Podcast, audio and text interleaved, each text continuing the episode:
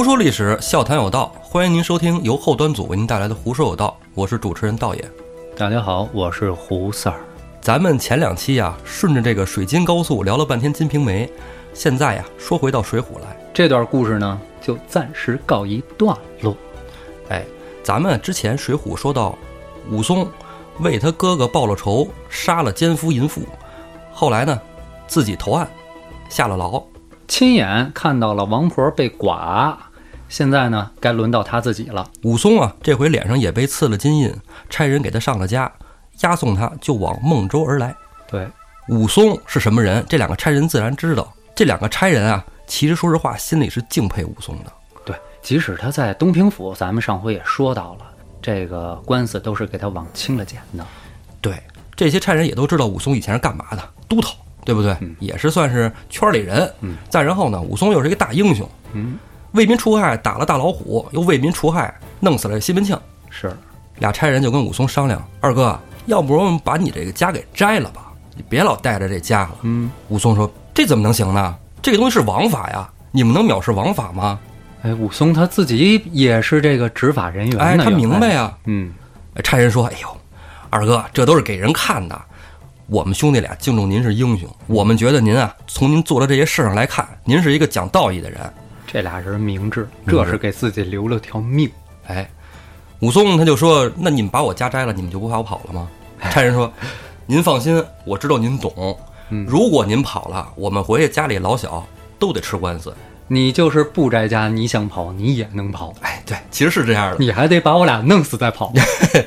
但是武松啊，其实就是真心伏法。”这次是真心伏法，两个差人啊也不跟武松在那商量了，直接就行了行了，二哥，我们把家给您摘了吧。哎，三下五除二就把这个家给摘了。嗯，武松说：“哎，你们这真是的，这是啊，太不地道了啊。”然后 啊，行，摘摘了吧。这俩人啊就说：“那索性把衣服也换了吧，是吧？别穿囚服了，是是不是？穿着囚服成成什么样子，让人看见是吧？不在家的囚犯，我们也不好交代。”武松那换就换吧。嗯，哎，换了也露得一个自在。反正说实话，在山间走也没人能看见。对，哥仨溜溜达达，高高兴兴就走着。路上遇到酒店呢，武松呢就请这哥俩吃喝，身上带着钱呢。武松真有钱。嗯，咱之前说了，武松从柴大官人府上走的时候，柴大官人就有金银相赠。嗯，然后宋江又送了一笔金银，回了阳谷县，他就当上官了，然后还有收入，他没地儿花钱去。武松又不逛青楼，也不逛窑子，他就是吃饭回他哥家。哎，对，没有什么不良嗜好，就好喝点酒。对，酒能花几个钱啊？是吧？这一路上走的还都挺顺的，一路就走到了孟州界。哎，眼看过了一山坡就要到孟州了，武松就跟这俩差人说：“兄弟，咱一会儿过了这山坡底下找吃饭地儿，咱们就吃一口。今儿咱不走了，中午咱就歇着，明儿早上咱一股脑咱就到了孟州了。你们哥俩就可以回去交差了。”啊，哥俩听行，挺好，听二哥的。嗯，过了山坡往山下一瞧，正好有一酒店。酒店，哎。武松指着山下那酒店，兄弟俩，咱们今儿就在这儿喝了。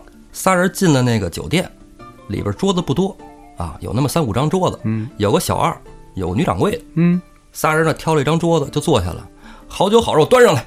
两个差人看见那个掌柜的，嗯，有点姿色，呵，哎，就有点言语奚落。哦，武松有点不乐意，武松觉得，哎呀，调戏人家干嘛？对，咱们兄弟吃酒。你看这官衙就有点臭毛病，哎，对对对，这这有点说这很正常啊，那个时代对吧？武松啊，只在乎酒好不好，肉好不好，什么女老板娘，武松根本就没往眼里看。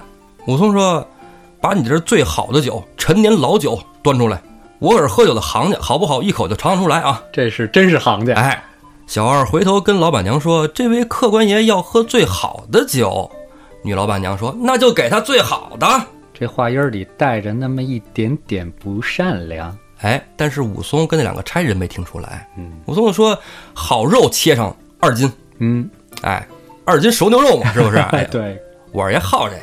然后让灶上又给他切了二斤熟牛肉，说我们这牛肉好，我们这牛肉是黄牛肉。嗯，哎，比一般的肉有咬头。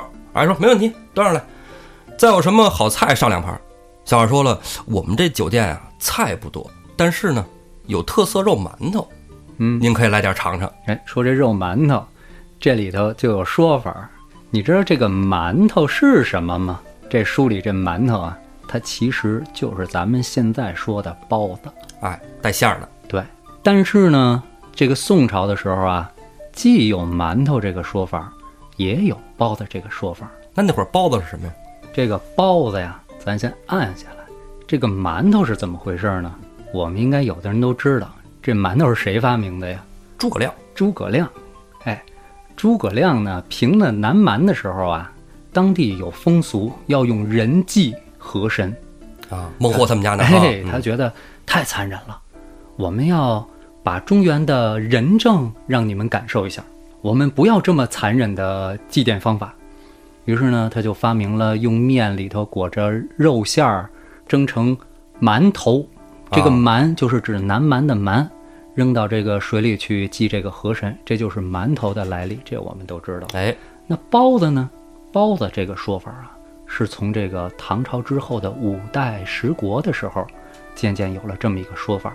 它和馒头的区别是，馒头是发面里头有肉馅儿，包子呢，它是死面里头包素馅儿。所以呢，这回书里头说到的上些馒头来做点心，你要按现在想，吃馒头当点心是不是有点没味儿？但是你得想，它是端上一屉小笼包来。这就可以搭配着酒来吃了。哎，这酒也上来了，肉也上来了，包子也上来了。哎，我二爷端起这酒碗来，突然沉吟了一下，嗯，问了一下小二：“你这是哪儿啊？”小二说：“哟，爷您没来过这儿啊？我们这儿叫十字坡。”武松就想：十字坡这地儿怎么那么耳熟啊？然后再看看这酒，说这酒感觉有点浑。武松是江湖行走过的，对，他没来过，但是他听说过，听说过。哎，他听说有那么一句顺口溜，叫什么来着？他就在这想着，他想的这功夫，俩差人两碗酒干了，感觉有点上劲儿。哎，这酒劲儿大，有点上头。武松想起来了，大树底下十字坡，客人谁敢从此过？肥的切作馅儿，瘦的去填河，十字坡。母夜叉孙二娘的店，倒吸了一口凉气。这个时候，武松反应特别快，把眼前这碗酒边上一泼，也装作醉了的样子，往桌子上一趴，倒要看看能玩出什么花样来。哎，这时候就听那老板娘跟着小二说：“怎么样，这几位客爷喝好了吗？”小二说：“哟，回老板娘，这几位客爷喝的那可是太好了，怎么办呀？咱们接下来是不是拉到后边去呀？”老板娘说。来，把那中间最壮的先抬过来，我看他那肉不错。这小二就过去，抄着我二爷胳膊，就想把他扛在肩上，一扛没扛动。话说怎么回事啊？我二爷这时候是用上功夫了，他没喝那酒啊，他用上功夫，对，正是啊，千斤坠。小二说：“嘿，这人真是说死沉死沉的，还真是沉，真弄不动。”这老板娘就说了：“起来，一边去，让我来。这什么呀？天天的还说练武练武，练的叫什么玩意儿？” 老板娘走过来。一手抓住我二爷胳膊，另一手抄住我二爷腿，就想往肩上扛。一扛没扛动，再扛没扛动，但是这胳膊肘顶着五二爷嘎儿窝了。五二爷就想乐，这一乐就泄了气了啊！泄了气，千斤坠功夫就没了。哎，被扛起来了。哎，五二爷呀，不装了，索性不装了，咱斗一斗吧。话说这个女人是谁呀？这还真不是一般的山村悍妇，这个女人就是刚才咱们前面提到的那个。母夜叉孙二娘，哎，这儿啊，咱得讲讲什么叫夜叉。一听说夜叉，都觉得这是一个妖魔鬼怪，挺吓人的。哎，其实，在《封神榜》里边，这还真是被封过神的。嗯，哎，我给大家讲讲啊，这《封神演义》里边啊，有一个三太子哪吒，都都知道。哎，这哪吒呀，有个师傅叫太乙真人。哎哎，这有一天啊，太乙真人就跟这个哪吒说：“说你呀，现在还是个小宝宝啊，我不能教你打打杀杀。”这样呢，我先送你两个礼物作为纪念，哎，给他留下一个乾坤圈、混天绫，然后化作一道金光就遁走了。哪吒拿着这个乾坤圈跟这混天绫说：“哎，这什么玩意儿？叫啥名儿？什么呼啦圈儿 啊？什么灵？哎，不知道干嘛的，玩会儿吧，看看灵不灵，是不是啊？孩子天性，拿乾坤圈搁腰上开始转呼啦圈，哗哗哗转转，哎呦，一身汗，还挺热，觉得哎有点意思啊，一身臭汗，找地儿洗个澡吧。”就从陈塘关里边出来了，出来到门口的时候，这门卫还问他呢：“哟，三爷嘛去？哪说洗澡去？三爷那拿手去了吗？这不拿着呢吗？”抄着古天绫往肩膀一搭，哒哒哒哒哒，倍儿可爱，就奔着海跑过去了。对对对，到了海里边，哪吒说：“哎，这大手巾挺好玩的啊，头头啊得，对，头头，然后勒着咔咔搓，倍儿带劲，正搓着呢。话说哪吒上面搓着澡，这倒没什么，可惊动了底下东海龙宫。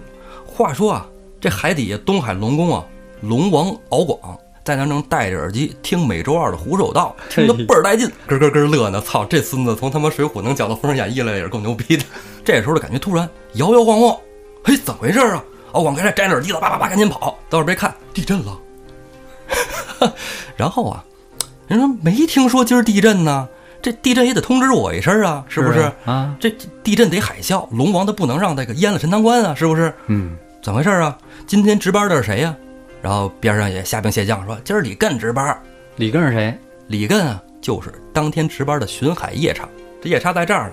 龙王说了，哎，李艮来上去看看去，怎么回事？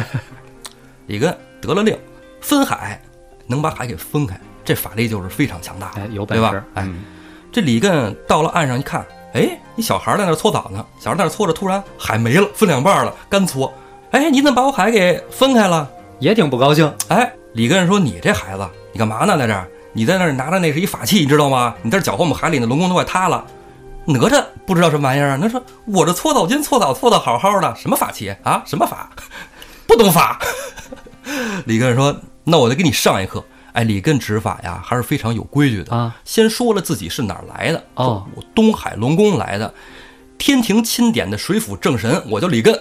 这哪吒跟他听的话音儿就不一样了，哪吒觉得他是臭牛逼呢。对，哪吒说：“我还三太子呢，我爹是李靖，这大的。”话说没说两句，呛不到一块儿去了。哪吒过去抄起他那呼啦圈过去，啪，给这李艮敲了一朵万朵桃花开。哎，这巡海夜叉就给打死了。就死了，哎，就是这么轻描淡写。打死一公务员。哎，我去，这事儿怪哪吒。咱这儿不详细说《封神演义》了。最后啊，这个姜子牙在封神台上把这个李艮封为了大祸星之神。也算是对得起他。这《封神演义》是咱们中国小说里介绍的夜叉，是吧？嗯对哎，还有一个小说里也介绍了夜叉。在这里，咱们呛安东间一行市，嗯咱们讲讲《聊斋志异》行，夜叉国。话说啊，在胶州，不是山东那个胶州，是广东广西交界处那个胶州。哦那个胶州哎，这胶州啊，有一个徐员外，咱们这儿叫他老徐。老徐啊，做边贸的，往南洋运货做生意做买卖。哦，哎，一直跑船。有一天啊，他从咱们中国大陆啊进了好多这个茶叶、瓷器，一带一路，哎，对对，丝绸，哎，装了满满一船就往南洋拉。这航线啊，老徐太熟了，跑了无数遍了。这一天在海上啊走着，一开始风平浪静，突然间电闪雷鸣，刮了一阵飓风，就把这船给卷翻了。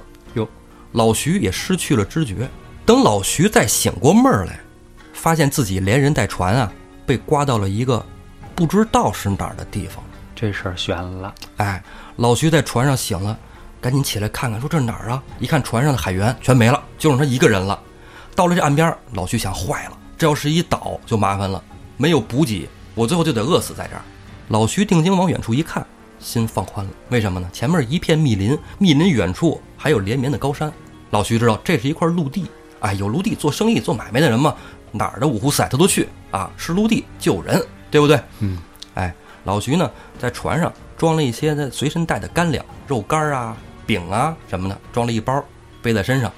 因为他在船上没有水啊，下去找点淡水，是不是？下了船就往岸上走，经过了一条小河，老徐喝了点水，感觉精神头足了一点啊，嗯好几天了已经。再往密林里边走，走到山根底下，发现一片啊跟蜜蜂窝一样的洞。如果这山上有一个洞，老徐就害怕。为什么？没准是豺狼虎豹。这有一排洞那么整齐，一定是有人居住。窑洞子，对，跟窑洞一样。老徐就觉得这里边肯定是有人啊，那我就过去看看，跟人打听个路啊。因为老徐老走南洋嘛，外语也会说点儿，是不是？哎，就奔那儿去了。待老徐走到切近了，听里边有动静，往这洞里边探头一看，可给老徐吓坏了。怎么说洞里有两个跟人形儿似的东西，啊？但是比人个儿大，浑身黝黑，青面獠牙，那到底是人是鬼呀、不知道是什么，血盆大口，正在撕扯一头生鹿。我倒吸了一口凉气，哎呀，老徐比你这口凉气还深呢。他直接腿软了，转身就得跑，这你知道谁吃谁呀？这个真是老徐转身要跑，结果不巧翻身摔一跟头，这时候惊动了山洞里那两个怪物，俩怪物听见动静出来就开始奔着老徐这跑，啪抓住老徐的脖领子，蹭蹭蹭就给薅到洞里去了，就不想吃那鹿了，就想开始扒老徐。老徐把他所有会说的英语、日语、葡萄牙语、西班牙语，哔啦吧啦说了一大溜。那俩人不懂，也不理。老徐啊，顺势把后背上那个包囊给打开了，里边有吃的，就给那个两个怪物指，别别别，这能吃。俩怪物也看得明白，觉得这东西好像也像是吃的东西，拿起来就吃。杨米，杨幂，哎，这俩怪物话说是什么呀？就是夜叉。哟，这是到了哪儿了？这个。咱先按下不表他到了哪儿，咱只说老徐跟这俩夜叉，这俩夜叉呀，夸夸夸，很快就吃完了。你想人吃生鹿的主，吃个烧饼肉干的算什么呢？夸夸吃完了，就要接着吃老徐。老徐就给他们连比划带指，意思就是说，船上船上我还有，我给你拿去，行吗？拿回来吃，别吃我。俩夜叉似懂非懂的，就揪着老徐，按着老徐指的方向就走了。话说到了船上，老徐啊，拽了一口大锅。说我拿这个能做，俩夜叉不懂啊。老徐又从仓库里边把剩下的肉干饼拿出来，搁到锅里边摇晃，比划。俩夜叉好像明白了，嗯，这个锅是做肉的啊。俩夜叉高高兴兴的跟着这个老徐，拿着锅就回到了洞里。老徐呢也觉得我要给他们做熟了吃，他们就不吃我。嗯，哎，老徐呢就在锅支上倒上水，把那生鹿肉搁里边开始煮。这煮熟了呢。就给这俩夜叉吃，哎，夜叉吃挺高兴。其中一个夜叉分手递了一块肉给老徐，让老徐也吃。呵，老徐没敢吃，老徐 no no no no no no，我不吃。然后夜叉呢就自己吃了，吃完以后把洞口封死，就睡觉了。老徐说这洞口封死会出不去，在洞里边待着他也不敢睡，为什么呢？他怕他睡着了，万一夜叉睡一会儿醒了就把他给吃了呢？哎，老徐就生生坐了一宿。等第二天俩夜叉醒了以后。把石头门扒开，出到外边，把洞口又把石头给封死，心还挺细。哎，俩夜叉就走了。老徐在洞里边就想看看怎么办啊？说我这出不去，往洞深处走走吧。老徐呀，就往这洞里走，走了，除了一条小暗河，什么都没有。他呀，只能在这儿等着了。话说过了半晌，两个夜叉回来了，把洞口石头搬开，一个扛着鹿，一个扛头狼，往那一搁，示意老徐接着做。做熟了的，我要吃肉，等于他把老徐留着当厨子了。当厨子了，对。然后老徐一看这样，那就做吧。做完了，依然这夜叉还是分了一部分给老徐。嗯，老徐说那就吃吧。看这样子，他们也是不想吃，我就想让我给他们做饭啊，当厨子。那就在这儿先待着吧。慢慢的呢，有其他的夜叉也拿肉来让老徐做，还有好多夜叉，那一排洞的哥们儿，我能说是好多只夜叉吗？对呀。老徐在这儿就成了一个。伙房师傅咔咔咔就在这给他们做饭。后来有一天啊，其中一个夜叉带了一个小母夜叉。话说老徐会怎么知道夜叉分公母呢？这夜叉呀，穿一小皮裙儿、兽皮裙儿，上身光着膀子，袒胸露乳，这意思。所以男女一看就看得出来，而且这个个儿小，看着就年轻一点。老徐说这是一个小母夜叉。老徐跟他们相处这么长时间，老徐能学会外语，嗯，夜叉语也是能学会的。哎哎。大概其能听懂夜叉说的话什么意思？大概意思就是说呀，这是给你找的媳妇儿，以后你就跟这生活了啊！我的个天哪！老徐啊，给这帮人接着做饭。吃完饭，这帮夜叉就走了，只留下老徐和这小母夜叉。想想也挺可怕的。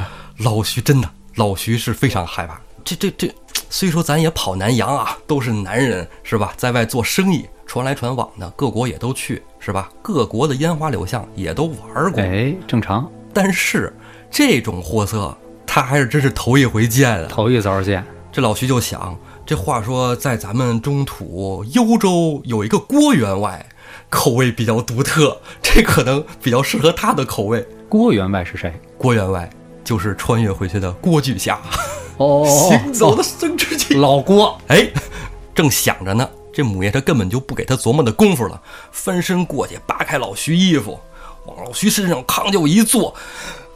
话说第二天天明啊，好的，好的。哎，此处咱们就不做过多描写了，大家都明白发生了什么啊。第二天清晨，老徐坐在洞口哭泣。哎呀，挺难为情的呀。既然已经成为了夫妻，就跟夜叉这个群体啊融为到了一体，也真难为他了。话说又过了几天，这个小母夜叉就跟老徐说：“咱们这边有一个活动啊，就每年夜叉王过生日，咱们几个部落轮番请夜叉王吃饭。哦，还有个夜叉王，哎，对，明天夜叉王就来咱们这儿了，咱们部落请吃饭。今年有你在这儿了，咱们给夜叉王弄点好吃的。哎，体面一回。哎，这老徐说夜叉王行吧，反正不就是做饭吗？啊。”老徐呢就说：“那你们去给我准备点好肉来，这回要上好的肉啊，别整那狼肉柴了吧唧的，你就整那个鹿肉、牛肉啊、羊肉。”这帮夜叉呢回来准备这些肉，老徐就开始做。到第二天晚上，夜叉王来做客，母夜叉呢带了一串宝石项链，老徐没有，所以母夜叉把自己的拆下来了一半，做了两个短的项链，自己戴了一半，给老徐戴了一半。说什么呢？说你呀穿上虎皮裙儿。戴上这个宝石项链，就跟我们一样，跟我们一样。对，哪怕肤色不一样什么的，这也没什么啊。夜叉王也知道你是跟我们是一伙的，不会把你当成食物吃你。对对。等到了晚上，夜叉王来了以后，所有的夜叉位列两厢，双手在胸前交叉，向夜叉王行礼。这个你记住啊，一会儿咱要说的。嗯。礼毕过后，母夜叉通知老徐把肉端上来，赶紧让夜叉王尝尝。老徐把肉端上来以后，夜叉王就说：“这是什么吃的呀？没见过呀。”这说这我们这新开发的新菜系，您尝尝。叶王说行，来一块儿。一吃吃出好来了，哎呦，这真好吃。说这是谁做的呀？母夜叉又说这是我丈夫做的。哎，说我丈夫在这儿呢，您看看。叶长王一看，哎，这不是我们这儿人啊。说你哪儿来的？老徐就说说我是从特远，我从东边来的，特别远。啊，船打翻了，我也不知道怎么回事，就跑这儿来了。叶长王呢说：“哎呀，不管那个了，你这做的真好吃啊！回头你每天都做点，让人给我送去。”哎，这没问题。叶长王又说：“说你做饭这么好吃，我赏你点什么吧？”啊，老徐说：“不用，不用，不用，不用赏我，我做饭应该的啊！我给谁做都都是做，是吧？别回头又赏我一个母夜叉 这一个就够瞧的了。”叶长王就说：“哎，你脖子上戴这项链怎么那么短啊？这个不好，我送你。”夜叉王摘下自己项链，扯了一半。给了老徐，这夜叉王是公的母的，公的。哎，你你你看夜叉王吗？嗯，公的。哎，为什么要说公的呢？对 对对。哎，其实啊，公母男女不重要，在老徐看来，他们都是怪物。老徐拿了这项链回去了以后，仔细的看了看，老徐行走商人，他啥没见过，对吧？一看这个就是没打磨的红宝石，原石。嗯，老徐说这可是宝贝，装好了。我说。老徐就继续在这给这帮夜叉做饭。一转眼过了七年，这母夜叉呀，还给老徐生了二男一女。什么色儿的呀？这个呀，还真是皮肤有点黑，但是有人模样。这个基因中和了。哦，哎，没有生殖隔离。有一天，这母夜叉呀，带着他的小儿子和小闺女出去打猎了，留下大儿子跟老徐看家。老徐这个时候就跟他大儿子说：“说孩子，爸爸有个秘密一直没跟你说。你发现你说双语吗？你又会说夜叉国话，又会说咱们这人交流的话。你没发现点奇怪之处吗？”他儿子说：“倒是，你看我舅舅、我姨他们都不说这话啊，就咱们说，咱们听得懂，他们都听不懂。对了，我告诉你啊，这话呀叫中原话，咱们不是这儿的人，爸爸是被风刮来的。”哦，那我是哪儿来的呀？你是我跟你妈生的呀。老徐就说说咱们啊，现在赶紧跑，我带你回家。这他儿子其实有点不乐意，说这儿不就是家，干嘛要回家？你不知道这儿不是咱们家，这儿是怪物国。你没发现他们都长得跟我不一样吗？你看爸爸长得多帅，他你看你看你看你舅啊，长那脸那黑啊，青面獠牙的。嗯，那行吧，是吧？他爸爸既然这么说，又给他描述了很多中土长什么样，街景、街道什么样，哎，风土人情给他讲着，说着说着就走到了这海边话说老徐为什么等这个时候才带着他大儿子走？其实他早就有机会，他在等着七年以后，他大儿子有劲儿了，能把这船从沙滩上推到海里，老徐就让大儿子把这船推下了海，爷儿俩上了船。对他大儿子有夜叉基因，对，扬帆就回到了中土。跑了，哎，老徐仰仗自己的航海经验，穿洋过海，哎，不一阵就回到了胶州。到了胶州，回到家以后，老徐就像做了一场梦一样。我的天哪！一转眼七年啊，回到了家已经物是人非。当然了，老徐会做生意，带着那一串红宝石，这就是产业，启动资金，继续可以做他的买卖了。他带这个大儿子呢，回了家之后，不能说没名字了，给这大儿子取了个名字叫徐彪。这徐彪啊，天生神力，没事在门口呢，举举家门口的石狮子，拔拔外边的大柳树啊，没说吗？半个夜叉嘛。对呀，力大无穷，这就让胶州的元帅听说了。这元帅呀，就让这徐彪到军队里当了一名千总。之后经过几场战役，这徐彪啊，力大无穷，这是百万军中取上将首级如探囊取物啊，很快就升到了副将。话说咱们搁下这爷俩不说，接着说。别的事儿，又有一个商人往南洋做生意，也遇见了飓风，又被吹到了那个海岸上。哟，这风就爱把人往那儿吹，就往那儿刮，就邪了门了。这个商人醒了之后，船上还是就剩他一个人了。站在船上往下一看，沙滩上站着一个小男孩儿。小男孩长得皮肤黝黑，但是有人模样。这商人就在船上扒着那个船帮，往下问：“哎，小孩儿，这是哪儿啊？”小孩说。这儿是卧眉山，这商一听，哎呦，会说我们中原话，这是不是？哎，你你说对了。这商人下了船，就跟这小孩问说：“那你在这儿干嘛呢？”小孩说：“说呃，我跟我妈妈有一天出去打猎了，然后回来发现我爸爸和我哥哥就不见了。我看看这以前有个大船，但这船不见了。妈妈说这船是爸爸带来的。那我在这儿等着我爸爸和我哥哥回来接我。”这个商人一听这事儿，好像似曾听说过。就问这小孩：“你爸是不是姓徐呀？”小孩说：“是啊，他们管我爸叫老徐，是老徐是我爸爸。”他说：“你那个哥哥是不是跟你长得一模一样，就是比你高两头，皮肤也跟你一样黑？”他说：“是啊，我是哥哥，差不多那么高。”商人说：“那我知道了，我认识你爸爸，我们一个商会的。”等于这老徐这儿子在中原跟别人长得也不一样，剩下这小儿子在夜叉国跟别人长得也不一样啊！哎，有很强的辨识度，哎。这商人跟这小孩交谈了一番，知道这地儿啊，他走错地儿了，来到夜叉国了，他得呀赶紧开船回去，就跟小孩说说哪有淡水啊？你给我找点淡水，有没有吃的？这小孩说：“我家有，家里有肉也有水，我给你拿来吧。”啊，你等着。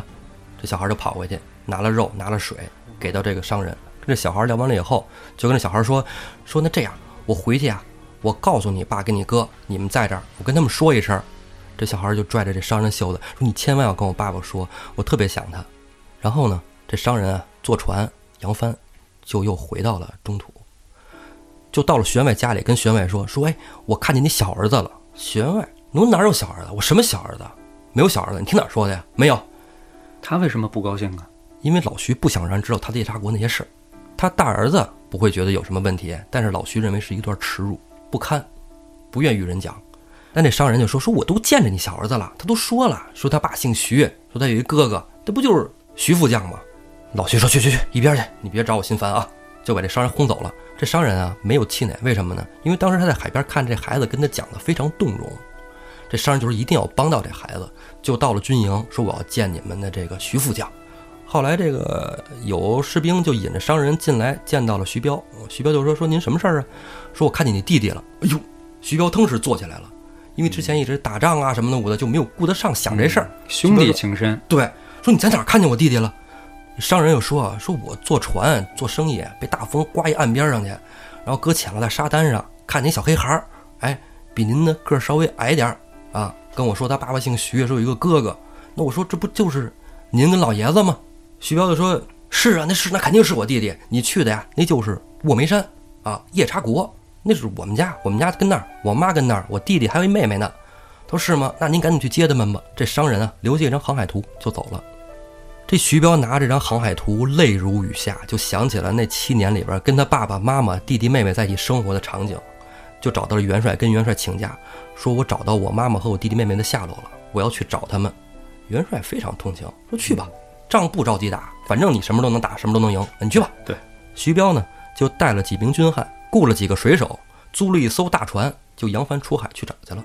话说这大船啊，依然没有逃过那个风浪的结束，又被飓风吹走了。这整个一个三角地带啊！哎，到了那岸上，同样水手跟他带来的侍卫全都不见了，只剩他一个人。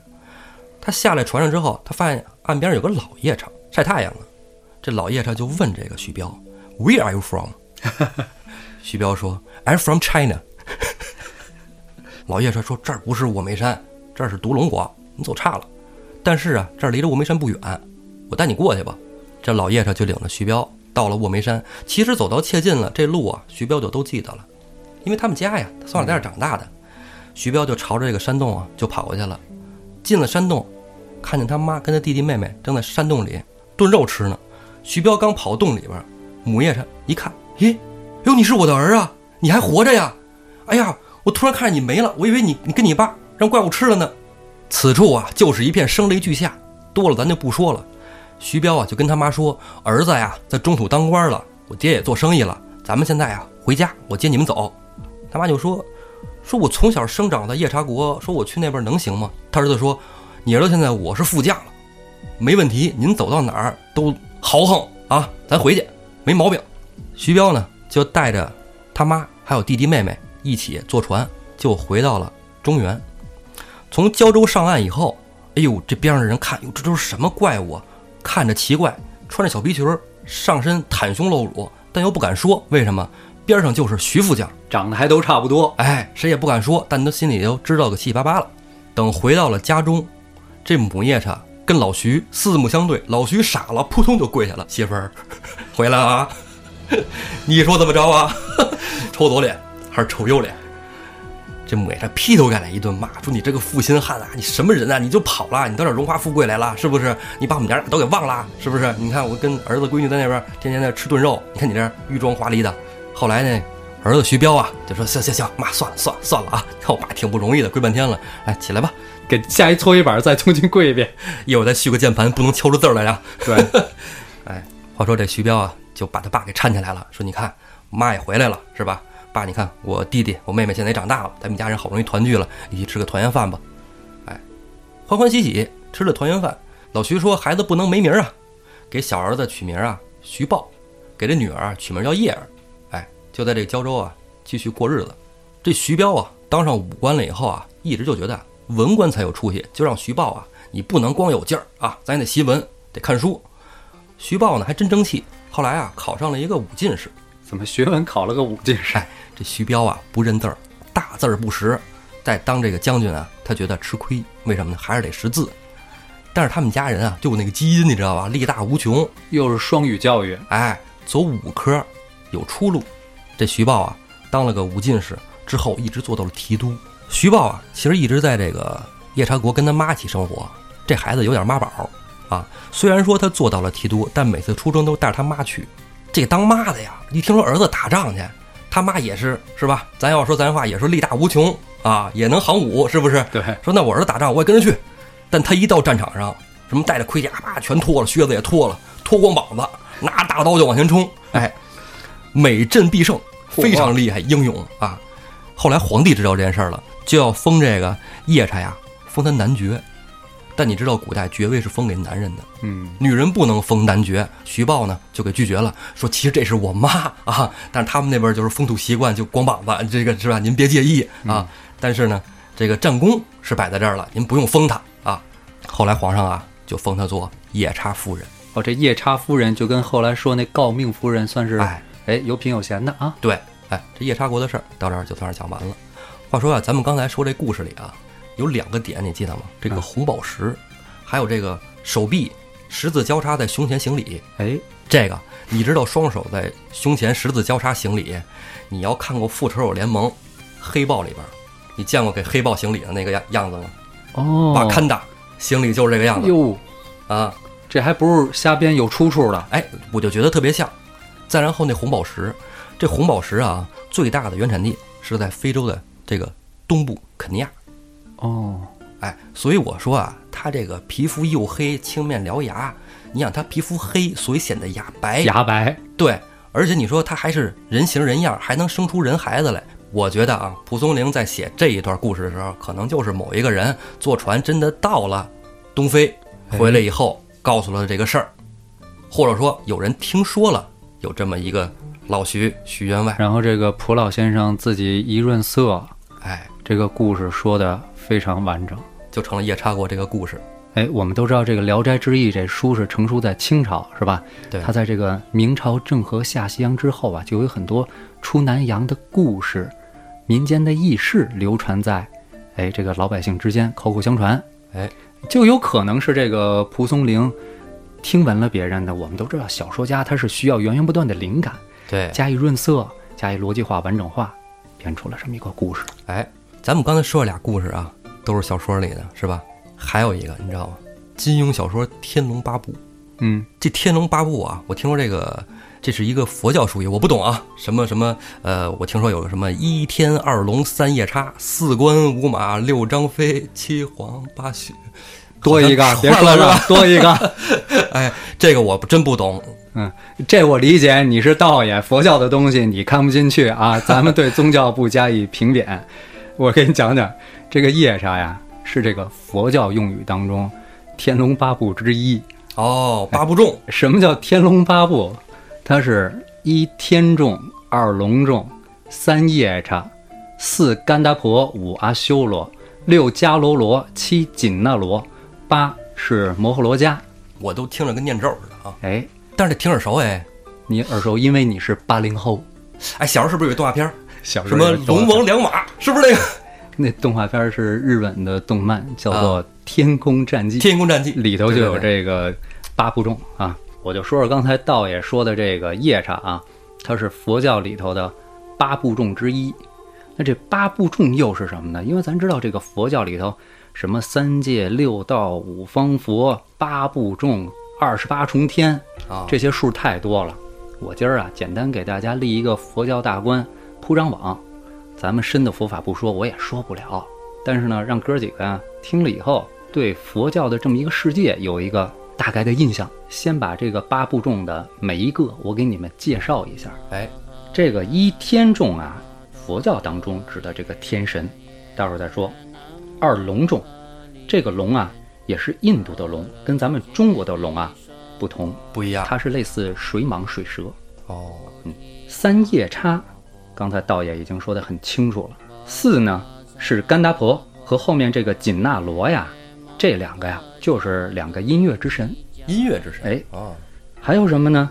阿修罗，阿修罗，阿修罗，待会儿咱们放到后头说。听着像打仗的啊。还有一个摩诃罗伽，这个呀和龙一样，就是类似蟒一样的蟒神。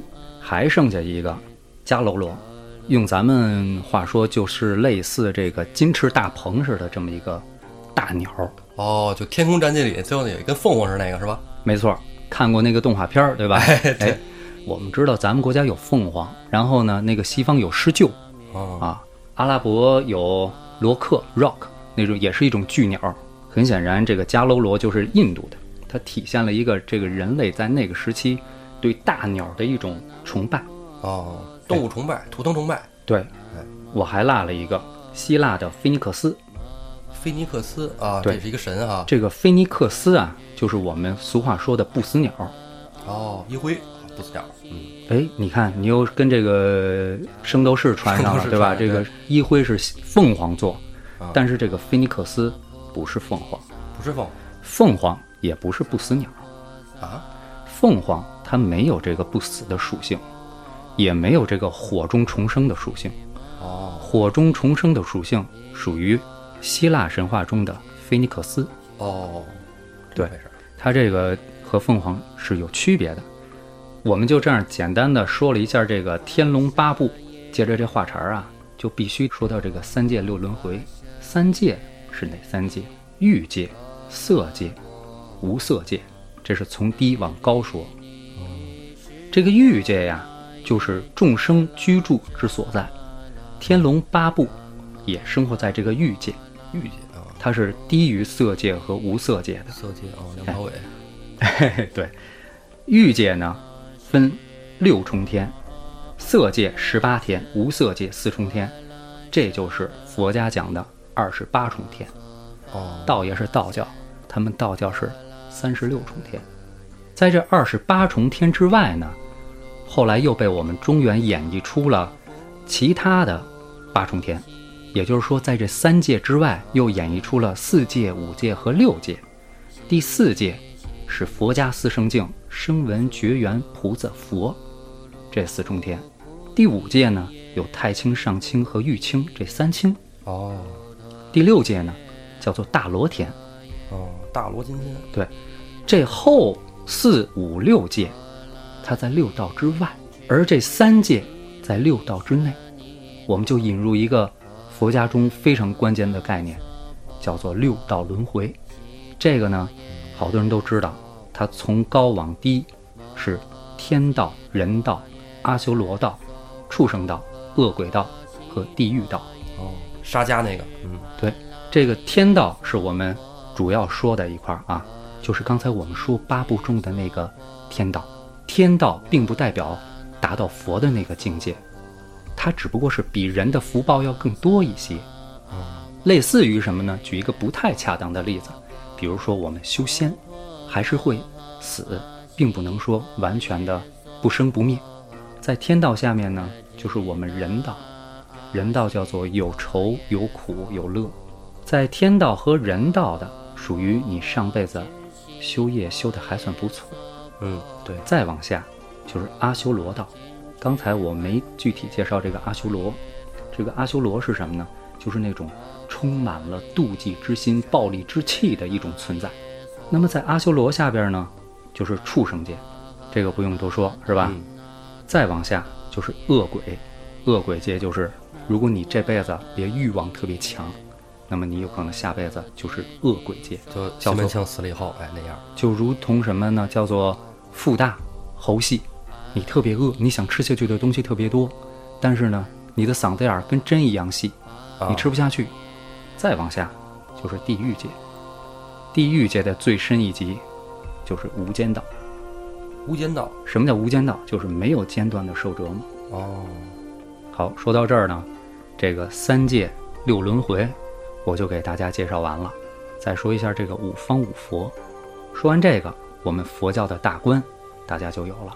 嗯首先，我们说我们在的这个世界，在佛教当中叫做娑婆界，就是有喜有苦的世界。这个世界它的主佛就是释迦牟尼佛啊。我们一般总说南无本师释迦牟尼佛，南无就是指归顺的意思啊，本师就是指我们这个世界的佛陀，南无本师释迦牟尼佛。在我们这个世界的西方，你可以理解为一个平行世界，叫做西方极乐世界。哦，它的主佛就是阿弥陀佛。我们说南无阿弥陀佛什么意思？在你将死之际，如果想到西方极乐世界去进行你下一轮回的修炼修业，你就说南无阿弥陀佛。阿弥陀佛的菩萨观世音菩萨就会来接引你，接引你到西方极乐世界去进行下一轮回的修业。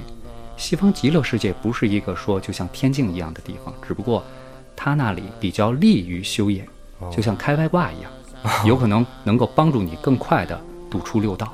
在我们这个世界的东边，另外一个平行世界叫做东方净琉璃世界，它的主佛呢叫做药师佛。药师佛。哎嗯这个佛呢，跟其他的佛呀不太一样。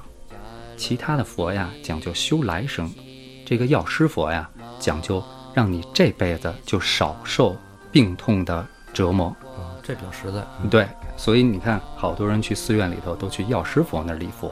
哦，这三个佛和戒是我们还算能够听说过的。对对对，其实还有一南一北，北方还有一个妙喜世界，它的主佛是无动佛；南方还有一个无垢世界，它的主佛是宝生如来佛。这五方五佛形成了咱们的这样一个佛教的大观。哎，平行的啊，空间上五方五佛，高度上又分了二十八重天。这二十八重天又分为三界，而这三界当中最低的欲界，就是这天龙八部之所在。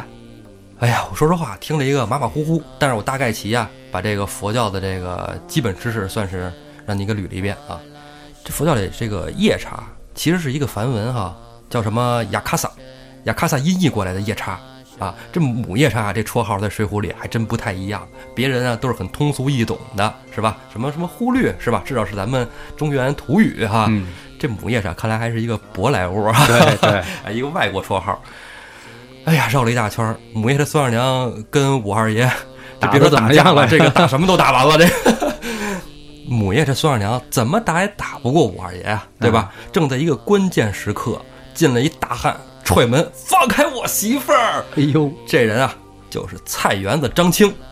这菜园子张青到底能不能置入武二郎不杀他媳妇儿？咱们下回再说。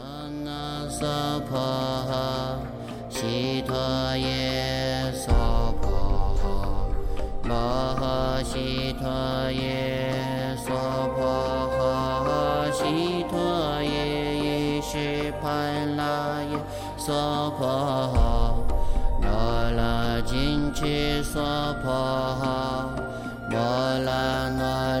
诃婆